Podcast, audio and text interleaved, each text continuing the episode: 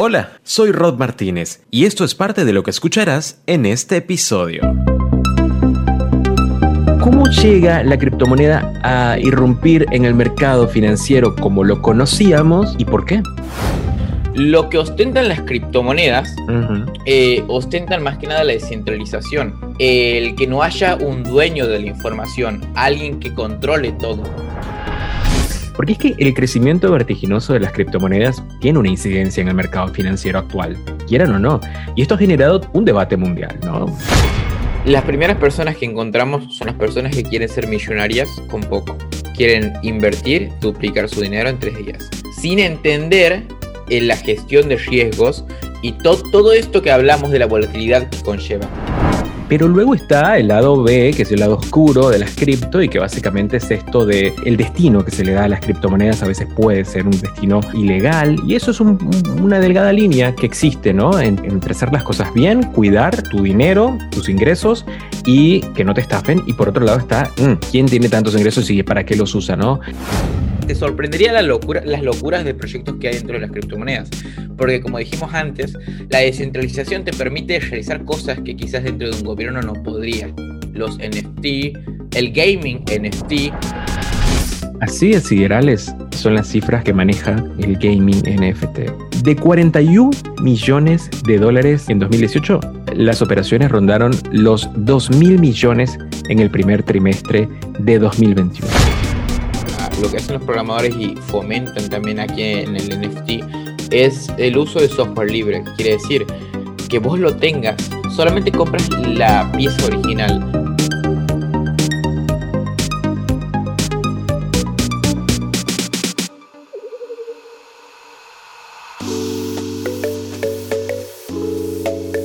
Bien, si llegaste hasta este episodio es porque leíste el título y dijiste, necesito saber más sobre eso. Bueno, las criptomonedas llegaron a la primera plana de todos los medios de comunicación, no solo los tradicionales, sino los medios independientes. Los medios tradicionales tienen una posición y los medios independientes parece que tenemos otra. Desde bitcoins para, para reserva de valor hasta Ethereum para la ejecución de transferencias, un portafolio de alternativas gana aceptación y confianza entre personas de todo el mundo y de todas las edades. Es por eso que hoy vamos a dedicar esta hora de conversación para entender mucho más sobre las criptomonedas y algo que seguro empiezan a escuchar ustedes y a leer en diferentes blogs, NFT. Mm, todo esto y mucho más ahora en Reading Cast. Yo soy Rob Martínez, bienvenidos. Hola Rob. Hey Rob, ¿qué tal? Qué placer estar Hola Rob. Hola, Rob, ¿cómo estás? Hola, ¿qué tal Rob? una audiencia como la que tú tienes. Bien, te dejé picando, ya lo sé, ya lo sé, ya lo sé. Es un tema que hemos querido tratar en el podcast hace bastante tiempo. Tuvimos un adelanto, eh, episodios anteriores, cuando conversamos con Joan Wick, quien eh, pues, precisamente hablaba sobre la importancia de la tecnología en nuestras vidas y había un punto en particular que era las ciudades inteligentes, eh, pues la impresión 3D, el cómo afecta la tecnología en nuestra vida, las redes sociales y las criptomonedas. No llegamos hasta las criptomonedas precisamente por que necesitábamos dedicarle un episodio completo a este tema. Es por eso que hoy vamos a conversar con Ramiro Corbalán Franceschini, quien es analista de mercados, especialista en criptomonedas y gaming NFT. Ramiro, bienvenido a Reincast. Muchas gracias, Rob. Eh, a ver, para presentarme, quería comentar que nosotros vamos a hablar un poquito de las criptomonedas, Bitcoin, Ethereum, además todas las que se encuentran dentro del mercado.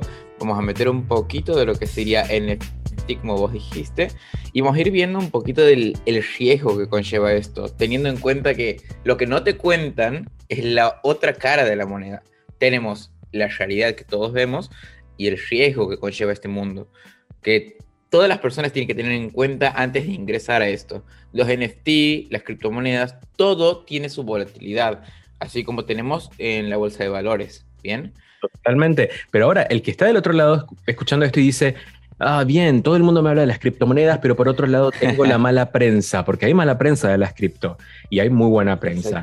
Pero en definitiva, partamos a, la base. Si yo estoy escuchando esto y no tengo ni idea, Ramiro, ¿qué es ¿Qué son estas criptomonedas? ¿Qué es realmente esto? Bien, mira, para comenzar con esto, ¿qué sería una criptomoneda? Te lo resumo así. Siempre doy este ejemplo a todas las personas que me preguntan lo mismo. Una criptomoneda es lo siguiente. Vamos a comenzar por la base de cómo se creó el dinero. ¿Bien? ¿El dinero qué es? Es un papel, ¿no? El dinero tiene valor. Tiene ese papel, ese pedazo de papel que nosotros tenemos de billete, tiene valor únicamente porque nosotros podemos utilizarlo para conseguir activos que nos interesan, por ejemplo, teléfonos, la vida misma, etcétera. Pero siempre va, a tener... La vida misma que cuesta un montón. Exactamente, pero terminaría siendo papel, ¿correcto?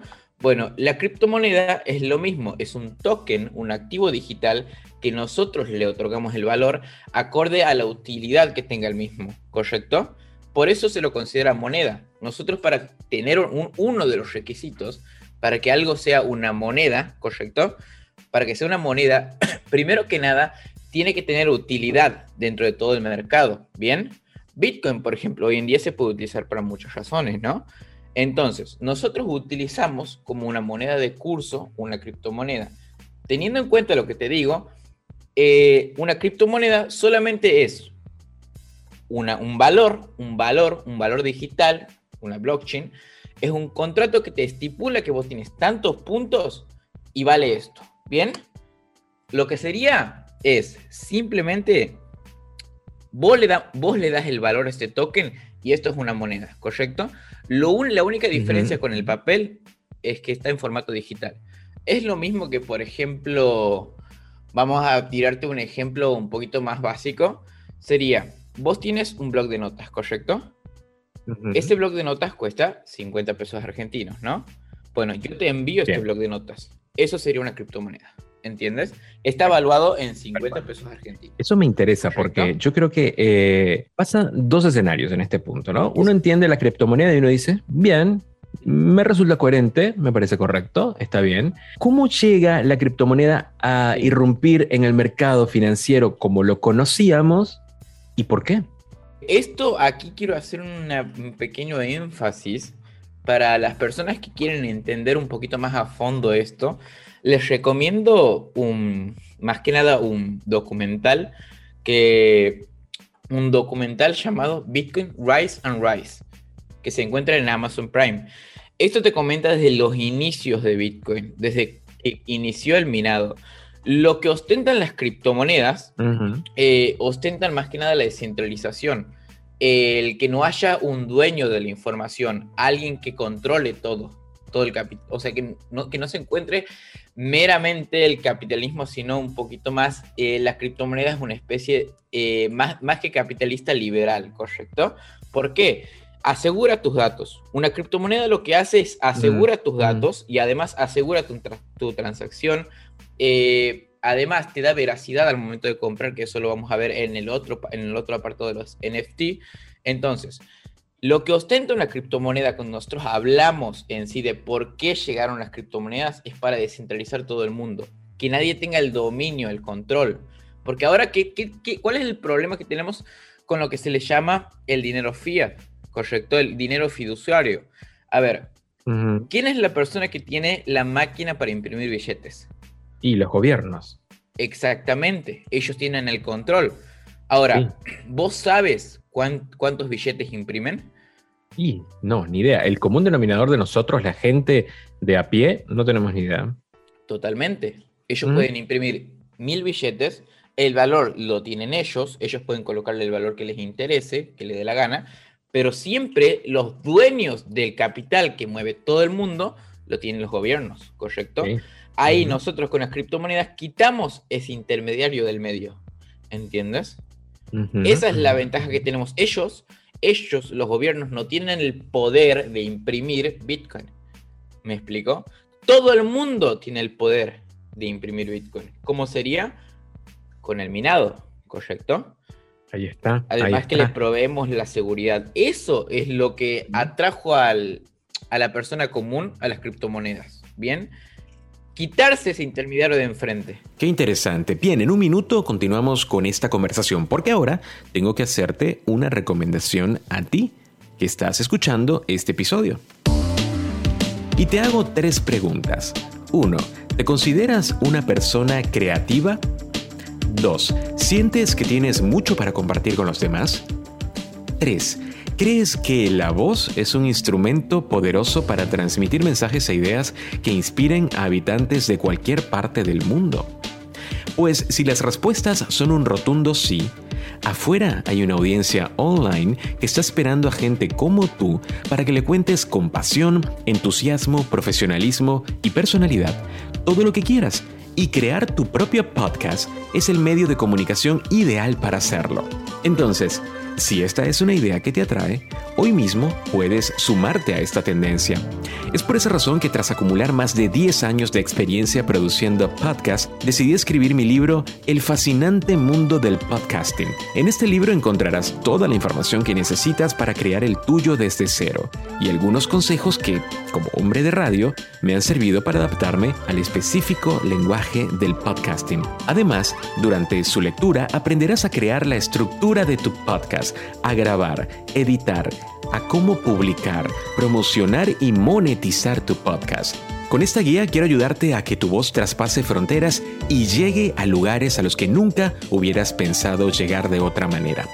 El fascinante mundo del podcasting está disponible en ebook y tapa blanda y puedes encontrarlo en www.readingdigital.com barra books. Hacer tu pedido escribiéndonos también a books.reading.com o si lo deseas, puedes escribirme a través de Instagram encontrándome como Rob Martínez con doble Z. El fascinante mundo del podcasting espera por ti. Y este es un título de Reading Books, una editorial que apoya a autores independientes de toda Hispanoamérica a publicar sus obras. Ahora sí, continuamos con Reading Cast me quedé pensando en algo muy poderoso que dijiste que en lo personal yo no lo había visto de esa manera, eh, con esas palabras, ¿no? Que es esto de quién imprime el dinero, los gobiernos. Sí. Y la descentralización, yo me preguntaba esto, pero ¿por qué descentralizado? Bueno, es descentralizado porque el usuario está en Internet y todos se transfieren entre ellos y qué sé yo. Yo lo veía muy superficial hasta que dijiste esto de el usuario imprime la criptomoneda. Entonces, ahí entendí el concepto de descentralización, con el minado, obviamente, pero imprimir es una, palabra que usamos para entenderlo, digamos, de manera básica, que queremos decir cuando decimos que genera, crea, ¿no? La moneda. ¿Quién la crea? El usuario. Eso es muy poderoso. Yo creo que eso es eh, el concepto muy básico de la descentralización. Totalmente. Porque es que el crecimiento vertiginoso de las criptomonedas tiene una incidencia en el mercado financiero actual, quieran o no. Y esto ha generado un debate mundial, ¿no? Ustedes ya lo han leído seguramente en diversas plataformas, en medios de comunicación tradicionales, virtuales, sobre la importancia de la, regulación o la no regulación de la moneda, ¿no? algunos estados o algunos países mantienen puntos de vista pues progresistas, otros escépticos, otros intolerantes hacia esto. Y yo leí hace poco que el gobierno de Estados Unidos, por ejemplo, hasta ahora dice que no pretende tener eh, derecho ¿no? exclusivo a regular las criptomonedas en el mundo y demás. Em, por alguna razón, sin embargo, están creando estrategias para ellos de alguna manera sumarse a esa ola de las criptomonedas y poder de, alguna forma también ¿no? emitir moneda digital y demás. Pero bueno, ya esto va a ocurrir en el futuro, esto lo estamos apenas charlando Ramiro y yo en eh, agosto de 2021, para quienes están viendo esto en diferido y escuchándolo en diferido. Ahora, eh, cuando uno piensa entonces en que el usuario es el que puede crear este Bitcoin o esta moneda, este Bitcoin por nombrar alguna, pero una criptomoneda, entonces, si hablamos de regulación, ¿existe alguna regulación, algún, alguna seguridad? Hablemos de esto, de seguridad, regulación eh, y, los, y los cuidados que hay que tener a la hora de entrar al, al mercado. Muy bien, a ver, aquí vamos a hablar un poquito de los riesgos de ingresar a este mercado de las criptomonedas sin experiencia. Y eso es, esto justamente es lo que tengan en énfasis antes de ingresar a las criptomonedas. Que primero entiendan cómo gestionar un poquito su riesgo. No te voy a exigir que aprendas una gestión avanzada como la realizamos los analistas, sino que aprendas a gestionar tu capital. Es lo mismo de lo que vos tienes que hacer cuando ingresas al mundo de las criptomonedas es lo mismo, no sé si alguna vez lo utilizaste, de anotar todos los gastos que hiciste en el mes, en todo. Un consejo siempre que sean organizados en su vida. vayan y anoten todo lo que gastan durante un mes.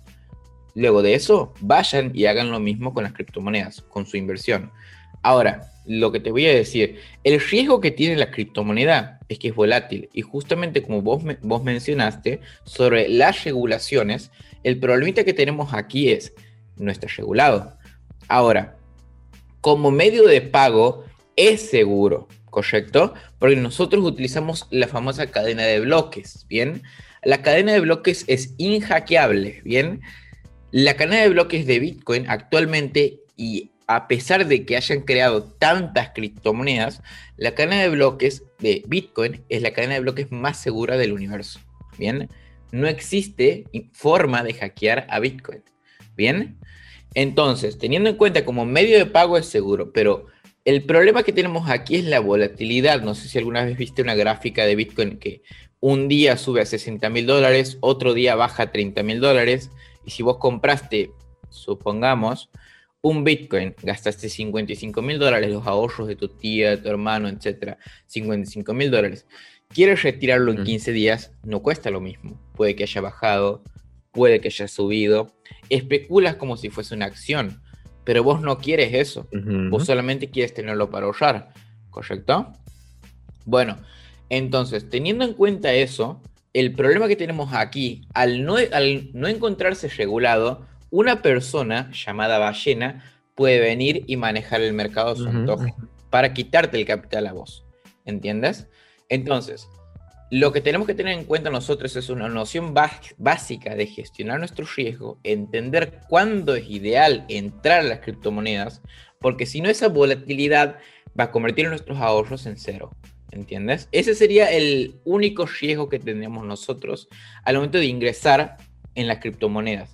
Al día de hoy, al día de hoy, existen lo que se llaman las monedas estables. No sé si escuchaste algo de eso, que sería... A ver, contame. es una criptomoneda que vale lo mismo que el dólar. Es justamente una criptomoneda respaldada uno a uno contra el dólar. No, no cambia su valor. Siempre cuesta un dólar, ¿correcto? La criptomoneda más conocida de estas es el USDT, el dólar Tether, de la empresa de Tether. ¿Ellos qué es lo que tienen? Dentro de la empresa es un banco que se encuentra en Panamá, la empresa de Tether y otra empresa más que maneja otros conglomerados de otro apartado de, actividades, ¿correcto? Esto, estas tres empresas formaron Tether y lo que tiene Tether es, Tether imprime 10 millones, un ejemplo, 10 millones de tokens que cuestan un dólar, ¿correcto? Pero dentro de su banco tienen 10 millones de dólares que los respaldan. ¿Me explico? Con eso le dan la validez de decir, esto cuesta un dólar, ¿correcto? Y siempre va a terminar costando un dólar. Eh, en el caso de Argentina, no sé si te pasó, Rob, eh, con las medidas que tomaron sobre el dólar, que no podemos comprar nosotros dólares. Nosotros podemos... Y que pasa en varios países de Latinoamérica esta tendencia, ¿no? Exactamente. Mm, a veces la mayoría de las personas que nosotros no, no estamos metidos dentro de las cripto queremos ahorrar y queremos ahorrar en dólares, ¿correcto? Bueno, una opción viable que se lo recomiendo a todo el mundo es comprar este Tether, el USDT, comprarlo eh, antes que el dólar. ¿Por qué? Vos al USDT cuando lo compras con tus pesos argentinos, que no es muy complicado, es sencillo, los compras y los puedes colocar en una especie de plazo fijo. Este plazo fijo es mucho más alto que el banco. Aquí vos no sufrirías el riesgo que te acabo de mencionar con las criptomonedas, porque hablamos que el USDT es una moneda estable que nunca va a cambiar su valor. No ganas, pero tampoco pierdes. Entonces, para la persona que se, claro, para la persona que, se, que le gustaría algo seguro, nosotros nos mantenemos en el USDT buscamos un plazo fijo del 5 al 10% anual, pero tenemos mucho más porcentaje que lo que nos daría un banco. Acá hagamos un paréntesis, chicos. Ustedes que están educándose hoy, como yo, eh, acerca de las criptomonedas, gracias a Ramiro, ¿no? Eh, ¿Quién no ha buscado la posibilidad de ahorrar eh, en un o de invertir en un plazo fijo algún excedente que tuvo en algún momento. Yo levanto la mano de primero y digo, una vez lo hice, me fui y recorrí las, los sitios web de ciertos bancos, ¿no? Un poco reconocidos, y te dan estas calculadoras de proyección, ¿no? Entonces, yo hice el ejercicio con mi moneda local e hice ejercicio con el dólar. Entonces yo digo, bueno, tengo esta cantidad de moneda local, ¿qué pasaría al cabo de un año, dos años, tres años? La, la ganancia daba risa, chicos. No nada más eso, sino que luego cuando hacías el ejercicio con la moneda dólar, daba más risa todavía. ¿no? Era, era, era, era un chiste ver lo que te ofrecía todos los bancos. ¿eh? No estoy hablando de que un banco en particular, la mayoría de los bancos. Y precisamente yo creo que a raíz de este hartazgo, ¿no? que, que, que nosotros los que trabajamos y generamos ingresos y estamos todo el tiempo queriendo crear cosas para poder pues, tener una mejor calidad de vida, eh, llegamos a este hartazgo porque decimos, no puede ser que tenemos que cada día trabajar más, ¿no? En vez de trabajar menos en lo que nos gusta y ganar más trabajando menos en lo que nos gusta, ¿se entiende la fórmula? Sino que tenemos que no solamente tener un empleo, sino hasta dos, tres o cuatro entradas para poder tener un nivel de vida considerable o eh, a, a, las expectativas de cada uno también, ¿no? Eh, pero esto que cuenta Ramiro, la verdad que es muy interesante.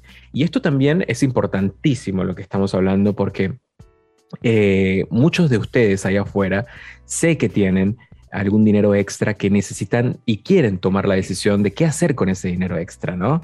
Para poder tener una, ganancia que les pueda permitir a ustedes estar un poco tranquilos a la hora de tener esa reserva para cuando venga una emergencia, cuando suceda algo, ¿no? Así que tomen nota de todo lo que estamos charlando con Ramiro hoy. Eh, y había encontrado una información que les quería contar. En Latinoamérica está pasando algo muy interesante, ¿no? Hablando de estas, estos países que están regulando el acceso a la moneda dólar, por ejemplo, eh, son los que más mmm, movimiento, vamos a ponerle esa palabra, están teniendo en el mercado digital, sobre todo con las criptomonedas. Países como Venezuela, países como Argentina. Tanto así que le encontré un estudio que dice que en Argentina, para los latinoamericanos, se muestra la Argentina como la capital del Bitcoin ¿no? para Latinoamérica, porque los reguladores están apostando por el potencial de las startups de fintech y han decidido dejar crecer a las empresas de blockchains antes de aplicar algún regulamiento. Esto está ocurriendo en Latinoamérica y Argentina parece que lleva un poco la bandera sobre eso. Vos ahora, cuando estás en el mercado y, sé que tenés una comunidad a la cual le transmitís estos conocimientos y también todo lo demás que vamos a ir charlando, ¿Qué te encontrás en, ese, en esa comunidad? ¿Mucha gente de dónde? Contame un poco.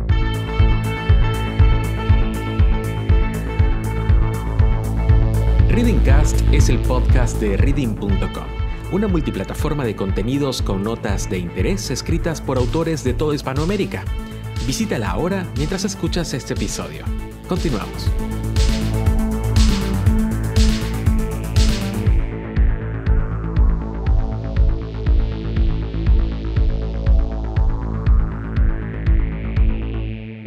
Primero que nada me encuentro mucha gente, y esto es lo que siempre recalco en mi comunidad, al principio, ¿qué es lo que busca la persona? Vos hablas de un Bitcoin que se fue de 30 dólares hasta los 60 mil dólares, ¿correcto? Las primeras personas que encontramos son las personas que quieren ser millonarias con poco. Quieren invertir, duplicar su dinero en tres días. Esa es la primera persona, el primer perfil que se encuentra como novato de inversiones, ¿correcto?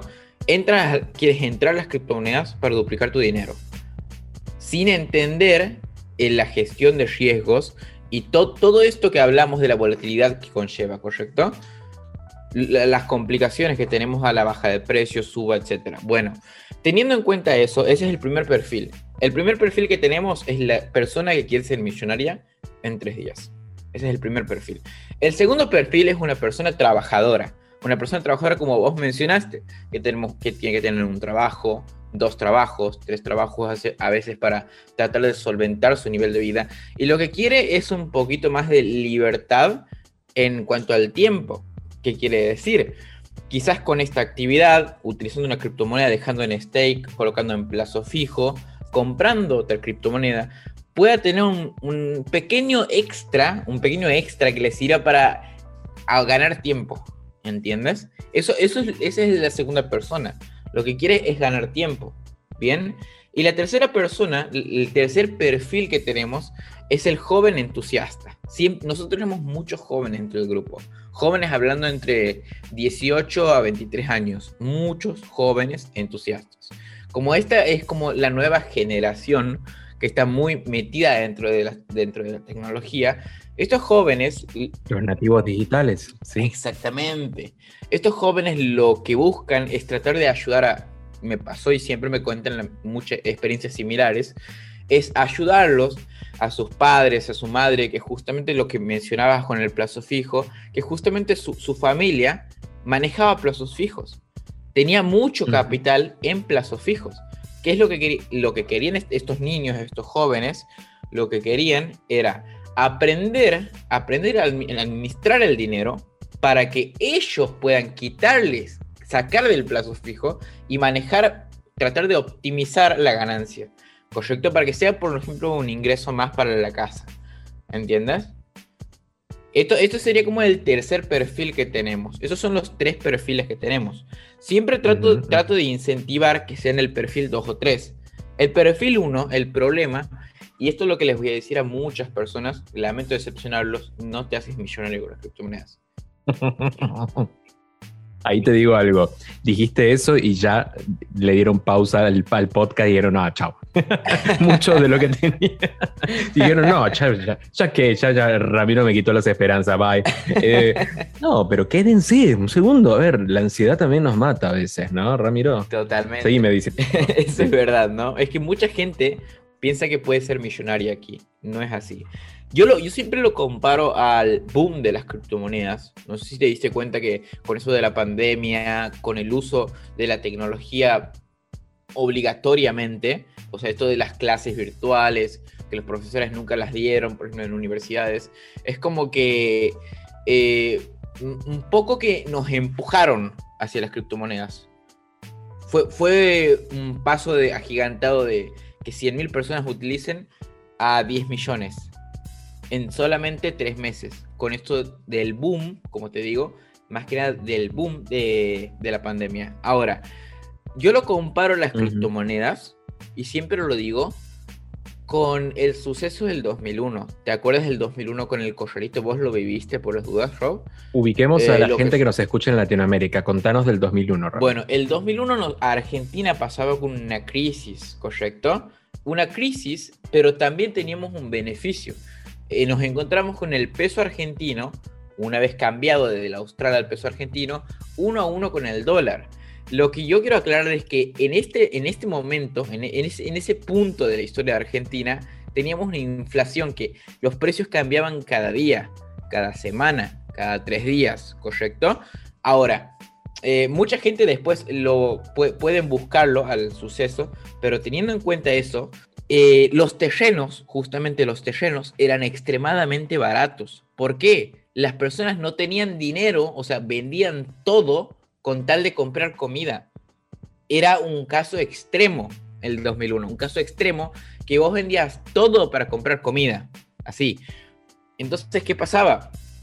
Un terreno, un terreno céntrico, por ejemplo en Buenos Aires puede ser un campo, un lote, eh, que ahora mismo puede llegar a costar hasta 100 mil dólares, en ese momento costaba solamente 2.500 pesos. Totalmente, sí, sí. Y para quienes quieran buscar un ejemplo eh, en sus países, porque nosotros, Ramiro, nos escuchan en nuestro primer país en el que mayor tenemos audiencias en México, y los mexicanos tuvieron una crisis muy similar en el 94 y nuestro segundo país que nos escucha es en España. Ellos tuvieron una crisis muy similar en el 2008 y duró hasta el 2014 esa crisis. Em, en la Argentina ocurrió este gran episodio histórico en el 2001. Todos los países que nos escuchen no se sientan excluidos. Sabemos que Latinoamérica, el mundo entero, ¿no? La mayoría de los países ha sufrido, hasta el mismo Estados Unidos ha sufrido eh, la Gran Depresión, por ejemplo, eh, crisis que han marcado la historia de sus ciudadanos y han, ocurrido, han incentivado de alguna manera a revoluciones eh, desde cualquier punto de vista. Hablo de revoluciones que han sido muy negativas y revoluciones que han beneficiado a pues, la economía, a la infraestructura en general de cada país. Así que mm, para que tengan una idea, es una de esas crisis que vive cada uno de los países que es un llamado de atención para poder encaminar las cosas. A veces muchos, muchos conspiranoicos los llaman, viste, el gran reset, ¿no? El gran reset que tiene que tener de alguna manera un poco el sistema, ¿no? Para que pueda eh, aflorar. Pero muy interesante, Ramiro. Vamos a hacer una pausa. Al regreso viene mucho más de todo lo que nos tiene para contar Ramiro hoy en el podcast. Estamos hablando sobre criptomonedas, el ABC y un recorrido 360 por las criptomonedas, el mercado digital y cómo ustedes pueden comprenderlo un poco mejor para dar pasos la realidad es que den pasos un poco más seguros, ¿no? Eh, que empiecen a meditar sobre cómo darlos y hacerse de consultores y de asesoría que realmente valga la pena para poder avanzar en esto que no hay quien lo detenga. Está conversando con nosotros Ramiro Corbalán Franceschini, quien es analista de mercados, especialista en criptomonedas y gaming NFT. Ramiro está con nosotros desde Buenos Aires. Eh, desde Buenos Aires no, ¿no? ¿Cierto, Ramiro? ¿Dónde estás? Desde Santiago del Estero. Santiago del Estero, yo sabía. claro, por supuesto, ahí está. Pero bueno, estamos en la Argentina para todos ustedes. Preguntas, eh, si lo están escuchando en Spotify, tienen un botoncito en el que pueden mandar una notita de voz o un mensaje de texto directamente si entran a reading.com barra mensajes. Yo soy Rod Martínez, ya estamos de vuelta con mucho más en Readingcast. Ya venimos. Marketing es todo y todo es marketing. En Reading Digital somos una agencia de marketing y comunicaciones 360, especializada en estrategias de desarrollo, producción y ejecución de acciones que tienen como fin darle visibilidad a productos y servicios, convirtiendo ideas en mensajes únicos y poderosos gracias a un equipo eficaz que trabaja con energía, pasión y con el ojo puesto en cada detalle. Trabajamos, producimos, medimos, comparamos y reinventamos la manera de hacer marcas. Somos Reading Digital, www.readingdigital.com. No hay nada más emocionante que viajar, trazar un recorrido que nos alimente, sumando emociones, experiencias, forjando relaciones excitando el espíritu para componer conocimiento en forma de melodías que se escuchen alto, que toque cada fibra, que te haga sentir, reír, llorar, emocionar.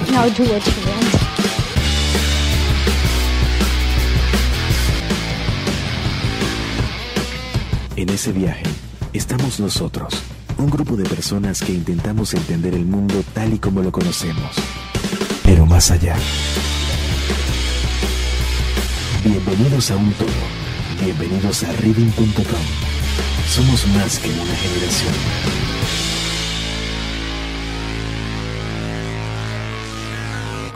Muchos autores independientes desean publicar su obra, pero necesitan el apoyo de expertos en el proceso editorial. Reading Books es una editorial que cuenta con un equipo que te ayudará a alcanzar esa meta. Desde el acompañamiento creativo por medio de consultorías, proyección y planificación editorial, revisión, corrección, maquetación, diseño, impresión y distribución del libro. Como autor, contarás con todo el respaldo de un equipo joven y calificado que te acompañará durante todo el proceso de producción de tu obra consultores, asesores lingüísticos y literarios, diseñadores gráficos expertos en maquetado y mucho más. Ya sea que tengas un manuscrito en manos o apenas la idea de tu libro, en Reading Books trazamos el camino para su publicación. Visita nuestra web y conócenos mucho más www.readingdigital.com barra books. En la descripción de este episodio encontrarás el link directo para que nos visites. Reading Books. Uno, dos, tres, probando. Esto está prendido. Hey, soy Rod Martínez y Readingcast es mi podcast. Hola Rob, muy buenos días. Muchas Pues, gracias Rob, gracias por la invitación, Hola, un gusto Rob, estar aquí. ¿Cómo te va, Rob? Hola. Rob, un gusto estar contigo y con tu ¿Cómo estás, auditorio. Rob? Un gusto estar en este espacio. Hola, muy buenas, Rob. Muchísimas gracias Rob por la convocatoria, la ¿Qué invitación. tal, Rob? Muchísimas gracias por la Muy invitación. bien, muy bien. Muchas gracias por invitarme, Rob. Me encanta conversar con gente interesante. Y durante muchos años lidié porque, si bien era muy desordenada, no me gustaba el desorden. Pasé muchas horas de mi vida ordenando para no poder mantenerlo. se suelta nada más lo material, porque como seres humanos tendemos a pegarnos y a generar vivencias y experiencias con los objetos. Pero finalmente, Rob, te das cuenta que tú tienes que hacer lo que te gusta y lo que te hace feliz. Y muchas veces el dinero no es lo más importante. Por eso decíamos que el minimalismo nos invita a vivir con intencionalidad, porque no nada más es comprar por comprar, es realmente comprar solamente lo que vamos a necesitar. Porque todos tienen una historia para contar. Arrancaba un mes, fracasaba, volvía a foja cero, volvía a otra nutricionista, iba saltando de, de nutricionista en nutricionista y nunca lograba adaptarlo como un estilo de vida, porque era una dieta restrictiva que claramente no se adaptaba a mí después de que me hicieron todos mis estudios, pues la persona que me estaba ayudando con el tema me dice, bueno Alberto, aquí tenemos dos opciones. Una opción es que estés medicado también de por vida para evitar que el tema de colesterol y triglicéridos siga avanzando. La otra opción es que tú hagas ejercicio y bajes de peso. Algo interesante para enseñarnos.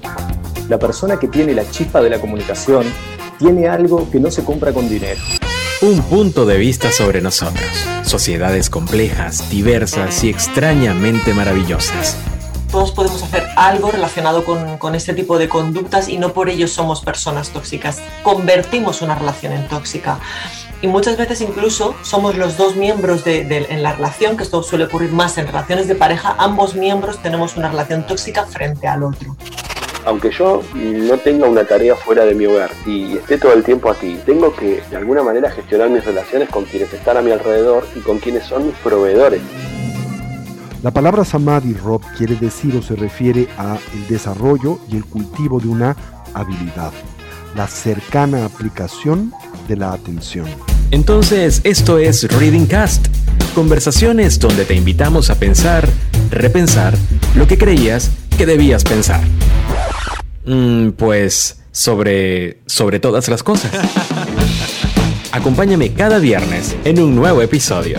Voy a, dejar aquí grabado que tenemos a Rob, que es un gran orador, por lo que puedo escuchar, ¿verdad? Ay, me encantó. Qué lindo, Rob, gracias. Tus reflexiones me encantan porque sé que llegan a la gente, así que nada, gracias. Reading Cast, solo en Spotify.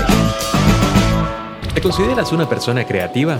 ¿Sientes que tienes mucho para compartir con los demás?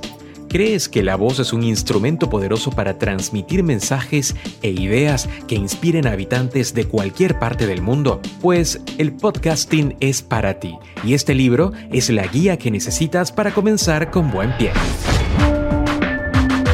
Pues bien, te cuento que hay una audiencia online que está esperando a gente como tú para que le cuentes con pasión, entusiasmo, profesionalismo y personalidad todo aquello que le quieras contar. Tan solo tienes que sumarte a la ola. Soy Rod Martínez y quiero ser tu guía en este viaje por el fascinante mundo del podcasting, de manera que cuando enciendas el micrófono e inicies tu aventura, te sientas seguro en todos los aspectos. En este libro encontrarás toda la información que necesitas para crear un podcast desde cero y algunos consejos que pude aplicar durante mi desarrollo profesional que, como hombre de radio, me han servido para adaptarme al específico lenguaje del podcasting. Estructura, grabación, edición, publicación, promoción y monetización de tu podcast. Quiero ayudarte a que tu voz traspase fronteras y llegue a lugares a los que nunca hubieras imaginado llegar de otra manera. Anímate, el fascinante mundo del podcasting te espera.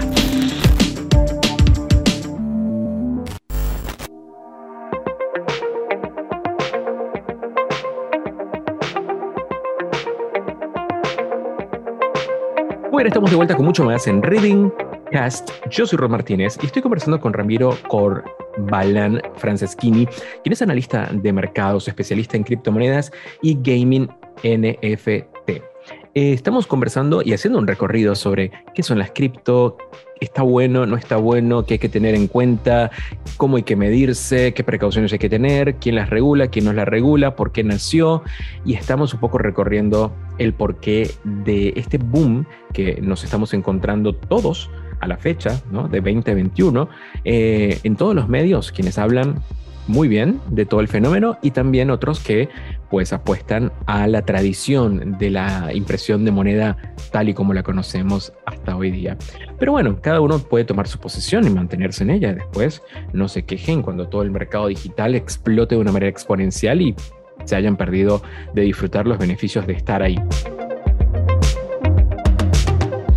Ahora, yo digo esto y el que está escuchando el podcast dice, bueno, Rob, está muy bien, suena muy tentador lo que estás diciendo, Ramiro también, entonces, ¿cómo debo yo empezar a dar mi primer paso si es una, una propuesta de inversión que me llame la atención, las criptomonedas? ¿Qué debo hacer yo un día que digo, listo, voy a invertir en criptomonedas a partir de ahora? Perfecto. ¿Cómo es? El paso a paso, lo primero que tienes que hacer cuando estás decidido a entrar a este mundo es crearte una cuenta en cualquier exchange exchange. Un exchange es un punto de intercambio donde vos cambias tus pesos argentinos por criptomonedas. Siempre hay vendedores. Está el peer-to-peer, el pago peer-to-peer que se conoce no solamente dentro de las criptomonedas, sino en todo el mundo, que sería persona a persona. Vos les compras a una persona las criptomonedas. Tienes muchas páginas. La más conocida, seguro vos viste mucha publicidad en Buenos Aires, que es Binance. ¿Correcto? Binance es el exchange más conocido. Tienen que tener cuidado, no ingresar en cualquier exchange, porque hay mucho scam detrás de todo esto. Así como la mm. tecnología revoluciona, las formas de quitarte tu dinero también revolucionan. Totalmente, totalmente. Entonces hay que tener cuidado e ingresar a las más conocidas. Tienes, tienes, tienes pocas que recomiendo yo por lo, por lo menos. Tienes Coinbase, tienes KuCoin, tienes Binance. Y lo que no te voy a recomendar, por, por lo menos de lo local, no te recomiendo exchanges locales. Si es que vos lo que quieres es alejarte o reservar tu capital fuera de, fuera de las manos argentinas, no tienes que entrar a un exchange local, ¿entiendes? A ver, vamos a hacer algo, porque acá hay que también ser mm, justo, porque yo estuve leyendo un par de notas hace unas semanas que decían, tipo, em, invirtió X cantidad de dinero en la eh, em, billetera fulana de, de Bitcoin de Ecuador, de Perú, de Brasil, de qué sé yo. Ojo, Ramiro, eh, mira que yo soy argentino y eh, también defiendo la patria. No, no es cierto. Acá lo que quiero decir es que en Latinoamérica, en Latinoamérica y en todo el resto del mundo, sin duda debe haber esta, estas, estas situaciones, porque las hay. claro. Seguro que sí, pero entiendo el punto, entiendo el, entiendo el punto, sí. El problema, el problema de ingresar a un exchange local, esto va más allá, eh, más, más que nada sobre la regulación, ¿correcto? Nosotros cuando hablamos de descentralización, nosotros hablamos de mantener nuestro capital sin un intermediario que sea del gobierno, ¿correcto? El problema de un exchange local, esto siempre lo aclaro mucho, hago mucho énfasis cuando explico sobre la relación con exchange. El problema con los exchanges locales es que ellos, cuando vos quieres ser local dentro del país y utilizar el dinero fiat del país en tu exchange, entonces vos tienes que regularte ante el Banco Central eso indicaría que vos tienes que ah, declarar todos los movimientos de las personas en tu exchange, ¿correcto? Entonces ahí se va lo que justamente las criptomonedas pretenden, la descentralización, porque los gobiernos saben el capital que vos tienes. Justamente por eso es que se utiliza un exchange fuera que sea descentralizado correctamente. ¿Bien? solamente por eso, para que nadie sepa, o sea, cuántos ahorros tienes. A veces hay personas que les gusta esto, ¿entiendes? Que es, es esconder cuánta plata tienes. Y hay gente que le gusta mostrarlo como... Totalmente. Como, un reggaetón, no sé, como un reggaetonero. Exactamente. Y sí, eso sí. Claro. Pero entiendo, entiendo, entiendo, entiendo tal cual. Ahora, es, es como una manera de proteger lo que has trabajado. Partamos que mm, bien lo decía Ramiro al principio, ¿no? De esta conversación. está el lado A y el lado B de, las criptomonedas, del mercado cripto. Está el lado A, que es básicamente todo lo que se puede generar a través de, tu trabajo online, a través de participar, pues básicamente estudiar el mercado y apostar a las monedas. Está por el otro lado el tema de eh, pues los juegos, que eso lo vamos a hablar ahora.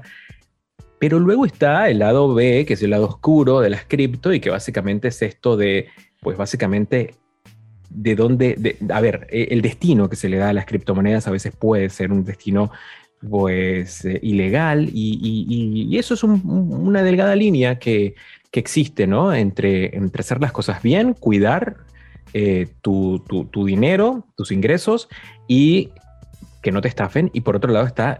Mm, ¿Quién tiene tantos ingresos y para qué los usa? ¿no? Esa era una pregunta que tenía guardada yo para vos.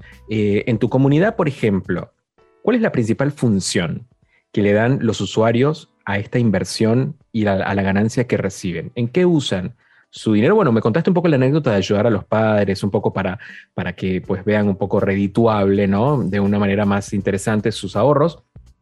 Pero luego está algo de los proyectos. Yo leí que existen proyectos muy positivos dentro de todo el, el, ecosistema cripto. Contanos un poco. Mira, tienes muchos tipos de proyectos. Toda criptomoneda, por ejemplo, hablamos de Bitcoin, Ethereum, toda criptomoneda es una empresa. Eh, las criptomonedas, las criptomonedas son, serían como una acción. No sé si alguna vez escuchaste de las acciones, los Dow Jones, las acciones del Nasdaq, o alto. Esto, esto quiero hacer énfasis para la persona que no entiende mucho. ¿Viste el logo de Wall Street? Por supuesto, sí, sí. Perfecto. ¿Viste que el logo de Wall Street recomienda comprar cosas? Que ellos, que son? Son unos corredores de bolsa, están sobre el teléfono y te dicen compra esto. Ah, sí, sí, claro, claro. Mm, Exactamente. Bueno, eh, los nuevos corredores de bolsa justamente somos nosotros. Nosotros te sugerimos comprar esto. ¿Por qué? Porque es una criptomoneda que tiene un proyecto detrás, la empresa, etc. Bueno, lo que hacían los corredores de bolsa en su época era recomendarte empresas, ¿bien? En este caso, nosotros, con la especie que nosotros ahora se vende mucho, lo que son las alertas, nuestra investigación, eh, nosotros recomendamos una empresa, lo mismo que hace un corredor de bolsa, ¿correcto? con nuestro análisis, obviamente. ¿El por qué? Porque una criptomoneda es una empresa. Bien, ahora, tienes muchas, te, sorprendería la locura, las locuras de proyectos que hay dentro de las criptomonedas. Porque como dijimos antes, la descentralización te permite realizar cosas que quizás dentro de un gobierno no podrías poner con regulaciones, ¿correcto? Un ejemplo es justamente lo que vos estabas mencionando, los NFT, el gaming NFT, Tienes otra, por ejemplo, eh, hay muchas posibilidades. Eh, una, uno de los proyectos que me gustaría hacer un poquito de énfasis es Ripple, que habla de que vos puedes enviar tu dinero a cualquier parte del mundo en solamente dos segundos con una comisión de 30 centavos de peso argentino.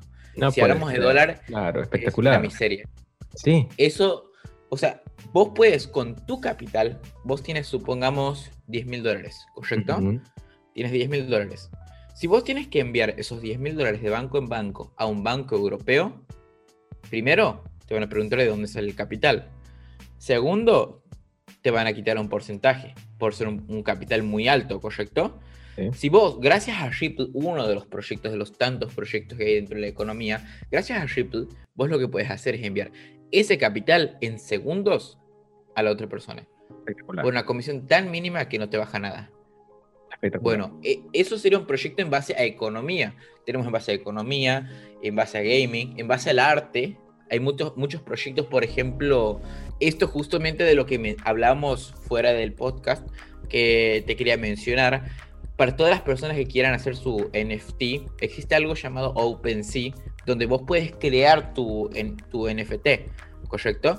Vos puedes vender tu obra de arte, puedes vender tu música, Vos este podcast lo puedes hacer, puedes, puedes colocarlo como una pieza valiosa y venderla.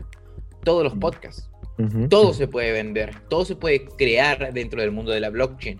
Ese es otro proyecto. Ahora también, como vos mismo dijiste, también tenemos la otra cara de la moneda, estafa, ventas de droga. Hay armas. Seguro escuchaste, claro, armas.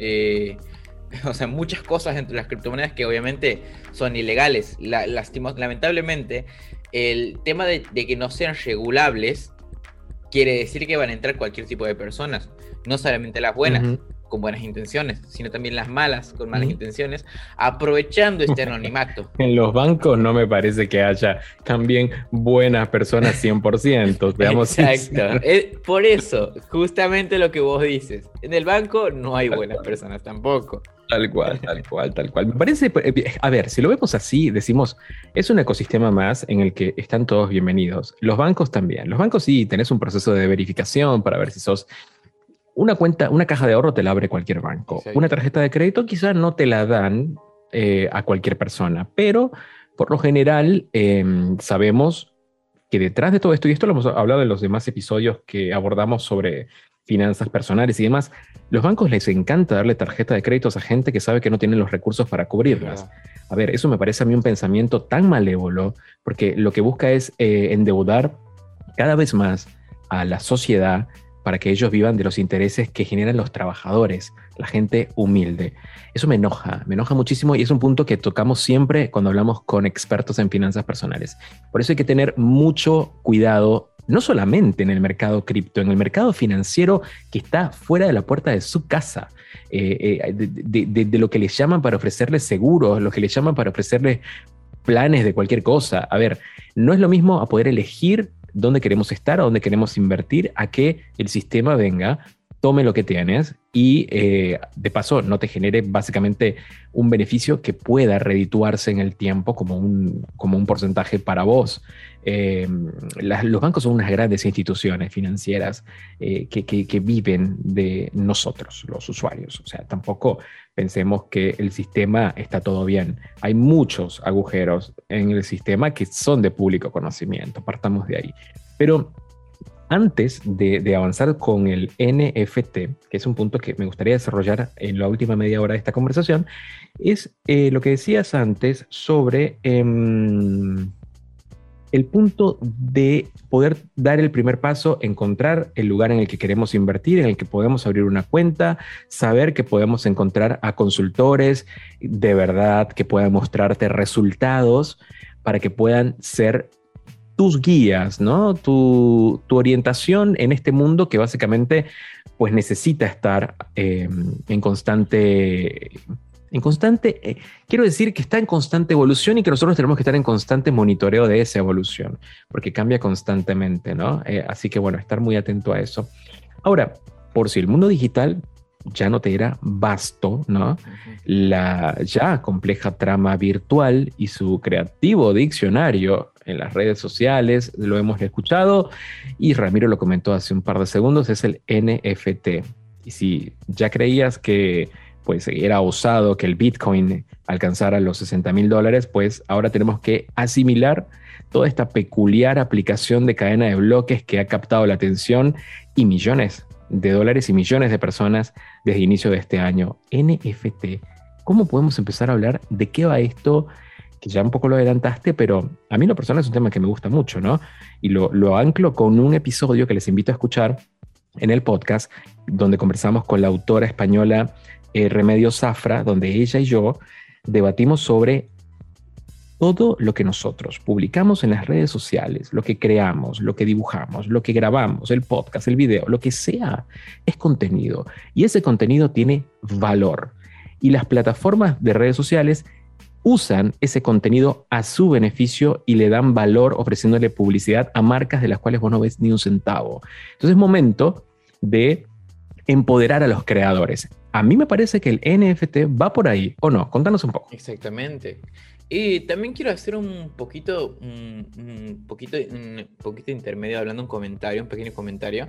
¿Te diste cuenta cómo evoluciona la tecnología? Y justamente hablo de eso con personas mayores que vienen a, nuestra comunidad, personas de 55, 60 años, vos te metes a las cripto, al otro día son NFT. Te metes en los NFT, al otro día sale otra cosa nueva. Te das cuenta la evolución de la tecnología y cómo si es que nos quedamos, si es que nos quedamos sin aprender, nos pasa por encima. nos pasa muy rápido a nosotros. A ver, y haciendo un poquito del énfasis, una vez que vos, por ejemplo, habíamos mencionado antes de entrar en un exchange, vos, para entrar al mundo, al mundo del, al mundo de los NFT, tenemos que hablar un poquito de la descentralización total. ¿Qué, quiere decir esto?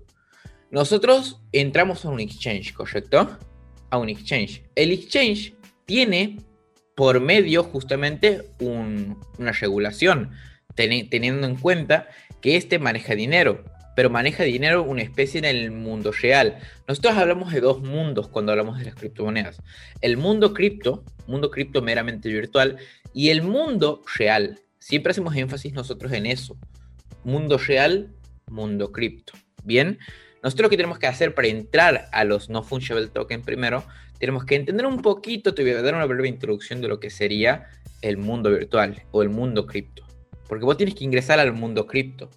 El mundo cripto, nosotros tenemos, por ejemplo, un país, ¿correcto? Tenemos un país que es Argentina. Dentro de este país tenemos muchas provincias, Córdoba, tenemos Buenos Aires, Santa Fe, muchas provincias, ¿correcto? Bueno, el país es la criptomoneda. Bien, las provincias son proyectos que se basan en ecosistemas. Esto sería un poquito más, como para resumírtelo. Eh, por ejemplo, Amazon y Google, ellos te ofrecen servidores para crear tu página web, ¿correcto? Bueno, existen proyectos cripto que te ofrecen ser descentralizado con su servidor. Bien, entonces la provincia sería, por ejemplo, ¿escuchaste alguna vez de Ethereum, la segunda criptomoneda más grande del mundo? Sin duda, sí, sí. Además de Bitcoin existe Ethereum. Ethereum incentiva mucho este segundo mundo, el mundo virtual, el mundo cripto, el mundo donde realmente estamos libres de todo. ¿Correcto? Ese mundo es donde ahí entra lo que sería el NFT. El NFT no, no hubiese podido ser realidad si es que no, existiese Ethereum. Ethereum fue el que incentivó este mundo. cuando vos ingresas a ese mundo, a esa provincia, vos tienes que pagar solamente un peaje. Un peaje que te cobra Ethereum para ingresar. Vos una vez que ingresas a, a esa provincia, tienes muchas ciudades. Por ejemplo, a ver, en Santiago del Estero tienes Capital, Termas del Río Hondo, que son muchas ciudades. Cada ciudad dentro de esa provincia son proyectos proyectos. Y dentro de esos proyectos, uno es el NFT, el No Fungible Token. Ahora, justamente lo que vos mencionabas, lo bueno del NFT es que te da mucha versatilidad en el contenido, te da mucha prioridad a que vos puedas ganar sin un intermediario, teniendo en cuenta que, como vos dices, las grandes empresas se hacen, se hacen de tu contenido para ellos ganar, sin darte remuneración a vos. ¿correcto? Ahora, dentro del NFT, por ejemplo, supongamos, eh, soy una persona, soy un admirador tuyo, ¿correcto? Soy un admirador de Rob. gracias, gracias, ¿Qué, es, lo que hace Rob? Rob sube su mejor podcast, ¿correcto? Sube su mejor podcast y dice, este es mi podcast original. Voy a crear un contrato. Me voy a OpenSea.com así tienes que ingresar. Para comenzar en el mundo del NFT, puedes ingresar. Hay muchas páginas, pero te recomiendo primero OpenSea, porque no necesitas de conocimiento de criptografía, no necesitas de conocimiento. Eh, OpenSea te lo hace todo. Lo único que te cobra es una pequeña comisión que es nada, ¿correcto? ¿Vos qué es lo que haces? Dentro de OpenSea, cuando vos creas un NFT, que las siglas son Not Fungible Token, eh, vos lo que estás creando es un contrato. Creas un contrato, un contrato digital. El contrato digital que estima, dentro del contrato digital, te aclara que esto es único y no hay nada, o sea, no hay forma de clonarlo.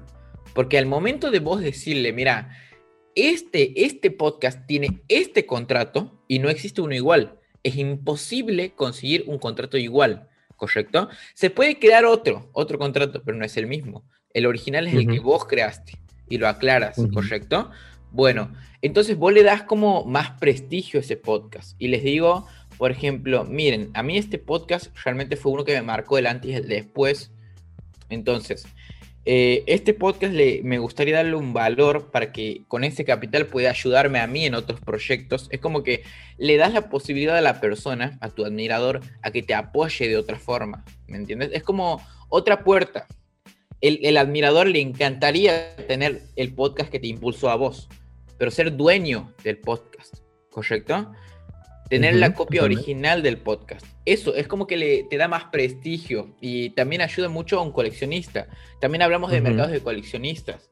Eh, te ayuda a vos porque tendrías más capital para realizar otros proyectos. Ayudaría a la persona porque eh, tendría algo que para esa persona tiene, tiene un valor agregado, ¿correcto? Porque te admira a vos. Entonces tiene algo tuyo que te marcó un antes y después. Eh, también hablamos un poquito justo en los NFT de, los proyectos y los coleccionistas. ¿Nunca escuchaste de Magic? Sí, sí, sí. Bueno, eh, eh, justamente los NFT, aunque les parezca muy loco, los NFT antes de las criptomonedas y todo esto eran las cartas. Las cartas, justamente puedes buscar, después te voy a pasar un videito de YouTube. Las cartas de Magic. Totalmente. Las cartas de todo. Claro, tiene total sentido, Ramiro. ¿Entiendes? Porque tienen un valor y tienen un valor muy alto. En el tiempo, todas las cartas, no solo de Magic, pueden ser de Pokémon, las cartas de béisbol, no sé si escuchaste el valor que tienen esas cartas de béisbol. En Estados Unidos se, se, vendió una aproximadamente a 936 mil dólares. Una carta de béisbol. Imagínate el valor. que sería más que nada por coleccionables, ¿correcto? Entonces, si vos te pones a pensar, la idea del NFT vino justamente de eso, de los coleccionables, de las cartas. Porque si nosotros hablamos de Magic, hay gente que colecciona cartas y vive de eso, de, prepararlas. Imagínate ahora que Magic ingresó a este mundo y vos, cuando vos compras una carta de un valor, por ejemplo, una carta muy rara, también te, te entregan el NFT. Pagas mucho, pero pagas por el NFT y la carta. Qué interesante. Bien, en un minuto continuamos con esta conversación, porque ahora tengo que hacerte una recomendación a ti que estás escuchando este episodio. Y te hago tres preguntas. 1. ¿Te consideras una persona creativa? 2. ¿Sientes que tienes mucho para compartir con los demás? 3. ¿Crees que la voz es un instrumento poderoso para transmitir mensajes e ideas que inspiren a habitantes de cualquier parte del mundo? Pues si las respuestas son un rotundo sí, Afuera hay una audiencia online que está esperando a gente como tú para que le cuentes con pasión, entusiasmo, profesionalismo y personalidad todo lo que quieras. Y crear tu propio podcast es el medio de comunicación ideal para hacerlo. Entonces, si esta es una idea que te atrae, hoy mismo puedes sumarte a esta tendencia.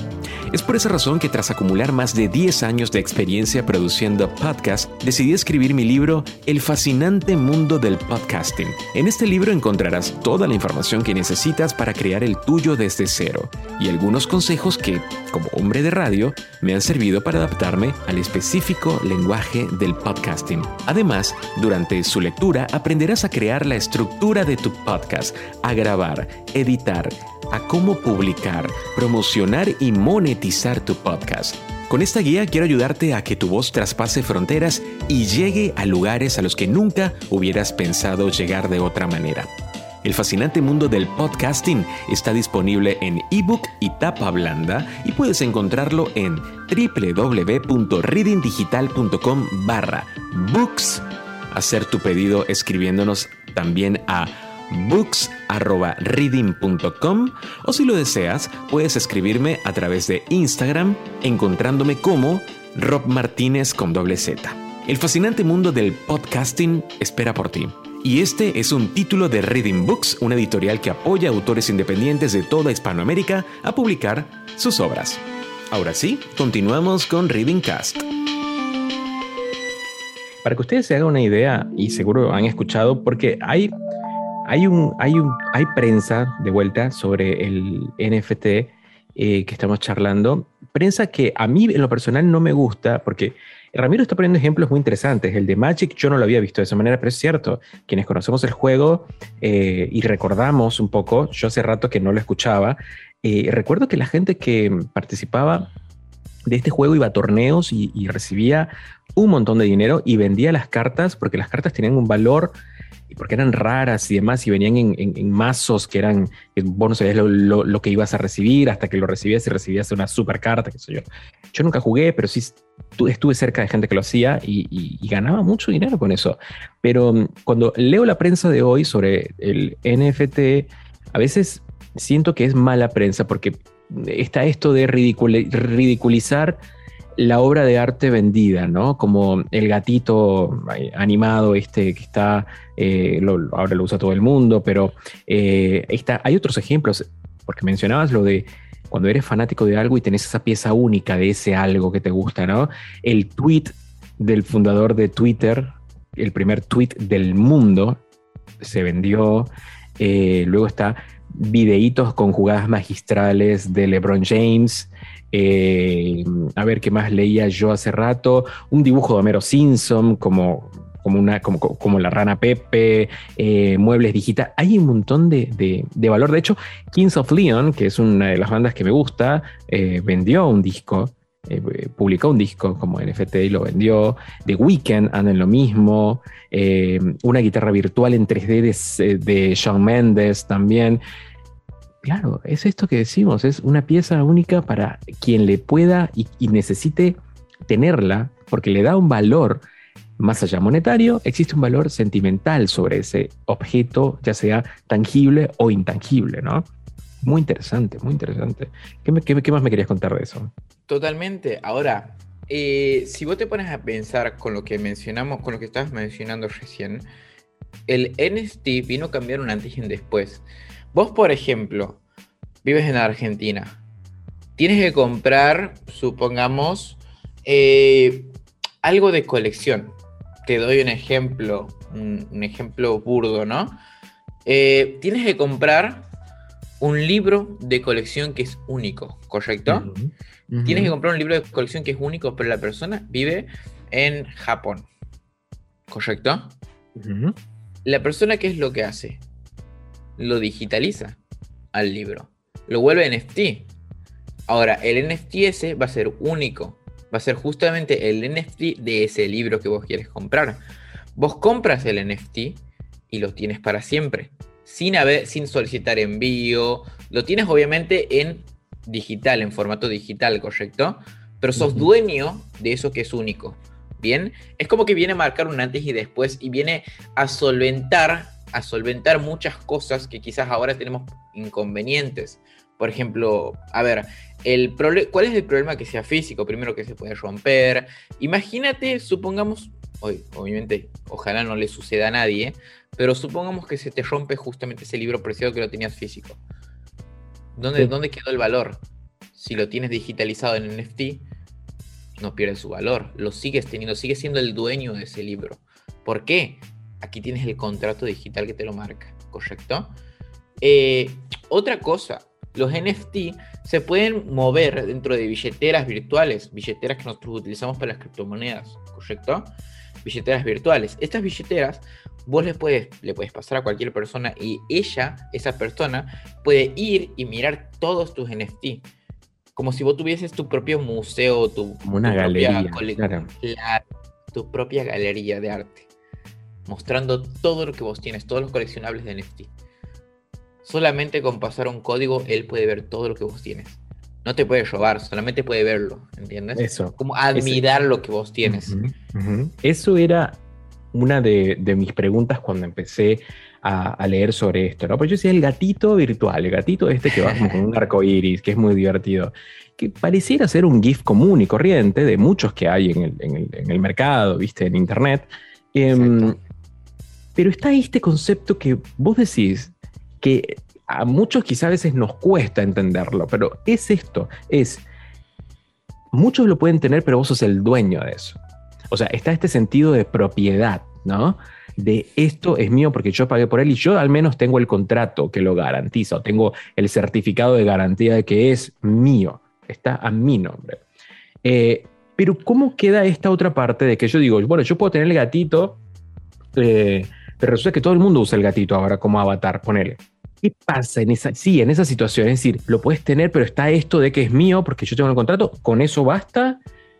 ¿O hay alguna manera de restringir que la persona pueda hacer uso virtual o, de, o pueda reproducir ese NFT? Eh, ¿Cómo funciona esa parte? Justamente eh, lo que hacen los programadores, ah, lo que hacen los programadores y fomentan también aquí en el NFT es el uso de software libre, que quiere decir que vos lo tengas, no te da el derecho, no, no, tienes, un, no tienes un copyright, por ejemplo, no, es que sos el dueño de los derechos, ¿correcto? Solamente compras la pieza original.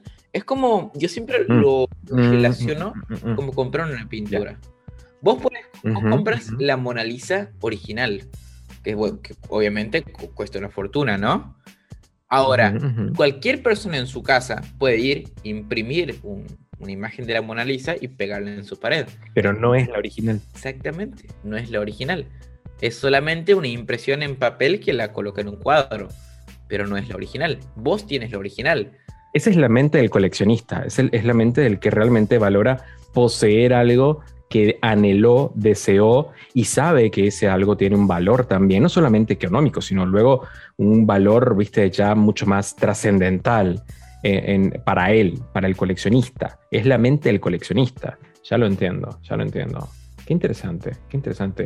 Totalmente. Sí, cualquier cosa entonces puede ser un NFT, entonces. Exactamente. Vos, por ejemplo, supongamos que tienes un, una pelota de básquet firmada por Manu Ginobili, ¿correcto? La puedes volver en NFT. Vas a una persona que te la escanea la, la pelota, haga un escaneo 3D, lo subes, perfecto. Eh, ahora vos después muestras que vos realmente, o sea, tienes la veracidad de que vos tienes esa pelota en el mundo real, vos tienes que mostrar, verificar que realmente tienes el objeto en el mundo real para vender un objeto de esa magnitud, ¿correcto? Por ejemplo, una pelota de básquet de Manu Ginobili y fue la pelota con la que encestó tal tiro en su último partido. ¿Te imaginas lo que costaría eso NFT para un fan de Manu Ginobili?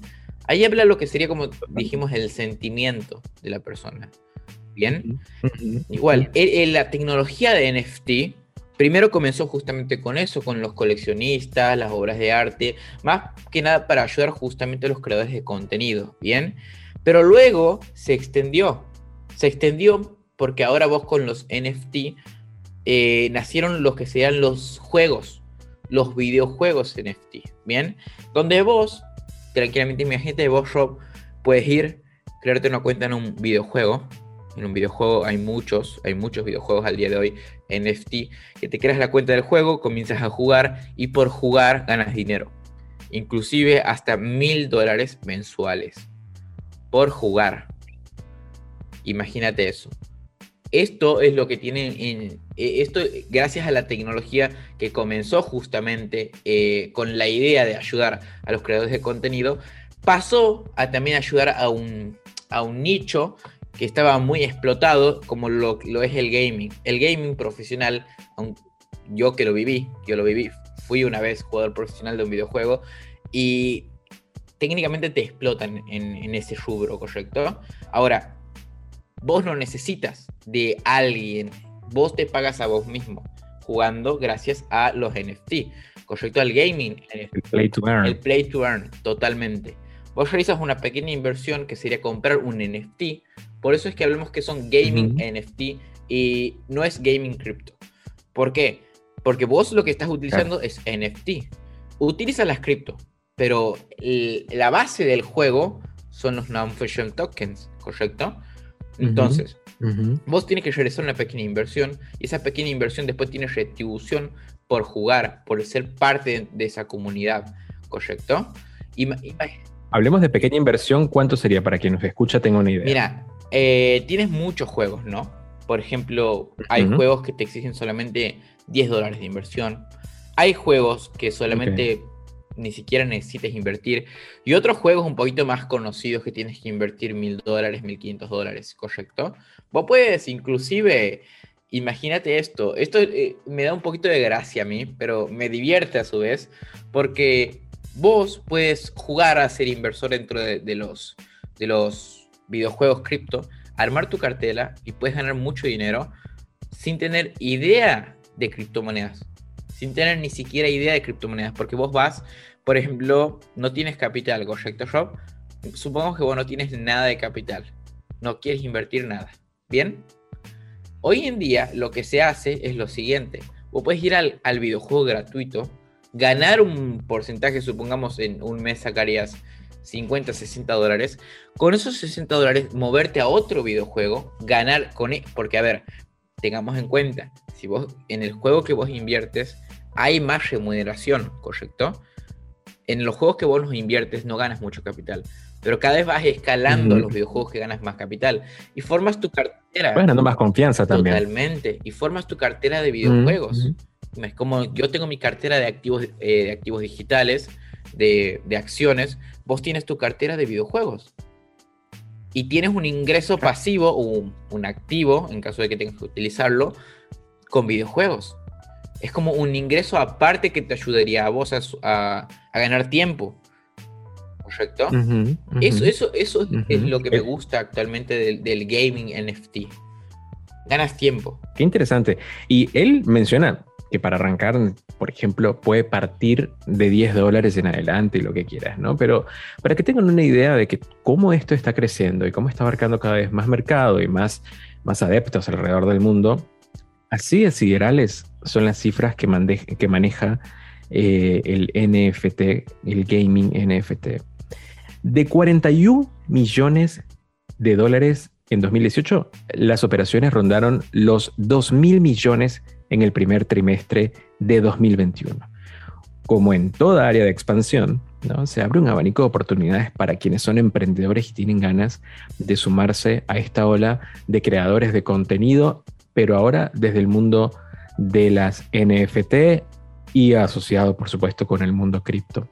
Yo creo que ha sido una charla súper interesante, Ramiro. Nos quedamos con ganas. Seguramente te voy a volver a invitar para ahondar mucho más en, en a dónde va todo esto, porque quizá quisiera dejar esa última idea, ¿no? Para cerrar esta conversación es, vos como experto en el área, ¿cómo ves el desarrollo del mercado cripto o del mundo cripto y de las NFT gaming? Ya sé que te encanta, pero ¿cómo lo ves? ¿Cómo va a ir evolucionando y qué poder esperar?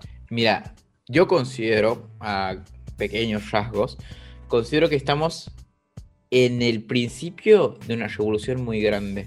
Los usos de la, blockchain son infinitos, ilimitados. Los puedes utilizar para votar, para votar legalmente sin que se manipule el voto. Hay muchos usos de las criptomonedas que todavía no se conocen, pero se están intentando investigar para implementarlos a futuro. Considero que en un futuro el dinero fiat va a dejar de existir y quizás inclusive los gobiernos manejen su propia criptomoneda. Ahí está, y yo creo que ya esto empieza a escucharse, hay un pequeño ruido por ahí que empieza a, darnos como el primer puntapié a que esto es lo que va a ocurrir. Hay países que se están digitalizando sus transacciones. ¿Por qué? Por muchas razones, entre ellas el, el imprimir billetes ya no tiene sentido para muchos de ellos. No vamos a decir cuáles están a, la fecha de grabación hoy porque seguramente esto lo escuches después y digas, no, pero también se sumó este país y el otro país. El tema es que hasta allá vamos a llegar. Eh, sumarse al mundo de las criptomonedas, primero, yo recomiendo desde acá, desde reading.com y desde readingcast y yo, Rob Martínez, es investiguen, busquen su propia información, háganse de información fiable, vean si les cierra la idea y si no les cierra no pasa absolutamente nada, pero en todo caso siempre afuera hay muchas oportunidades. Y yo, para cerrar esto lo asocio, ¿no? Cuando yo trabajé por muchos años para la compañía Pioneer y, justo en esa época...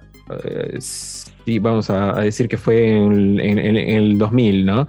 El, el 2015 en adelante. Em, yo me acercaba a los usuarios y les hablaba sobre lo importante de ser freelance, de empezar a pensar no solamente en la moneda local, sino en que puedes ganar dinero eh, por tu trabajo en diferentes mercados al mismo tiempo, con diferentes monedas y recibirlas todos, en ese caso en la plataforma Payoneer y demás. Eh, y a muchos esa idea les decía, ¿cómo voy a yo ganar en euros, en yenes, en yuans, en libras esterlinas, y qué sé yo?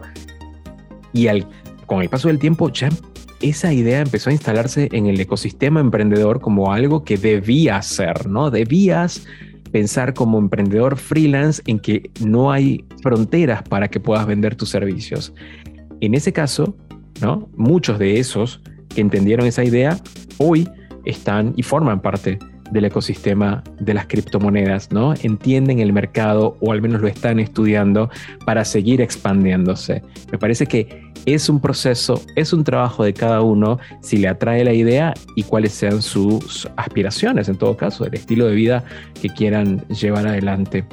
Ramiro, muchas gracias por compartir este tiempo conmigo y por haberme dado esta clase magistral sobre criptomonedas y NFT. Muchas gracias a vos, Rob, ¿no? Muchas gracias por invitarme y muchas gracias a todos por parte de tu equipo. A Ramiro lo pueden encontrar, es Ramiro Corbalán Franceschini, es analista de mercados, especialista en criptomonedas y gaming NFT y lo pueden encontrar en Instagram eh, debajo de la descripción de este podcast en Spotify. Les dejo los links directos para que se sumen a la comunidad de Ramiro en Instagram y en Twitch. Ramiro está ahí como medio queriéndome asesorar a que me vaya a Twitch. ¿qué opinan ustedes? ¿no? pueden dejarme un mensajito en reading.com barra mensajes a ver qué pasa. Son muchas cosas Ramiro. Hay que aprender de cripto hay que aprender nuevas redes sociales. Ahora Twitch bueno hay que sacar tiempo para todo eso para hacerlo bien ¿o no? exactamente Yo soy Rob Martínez, nos encontramos en un próximo episodio de Reading Cast. Chao, chao.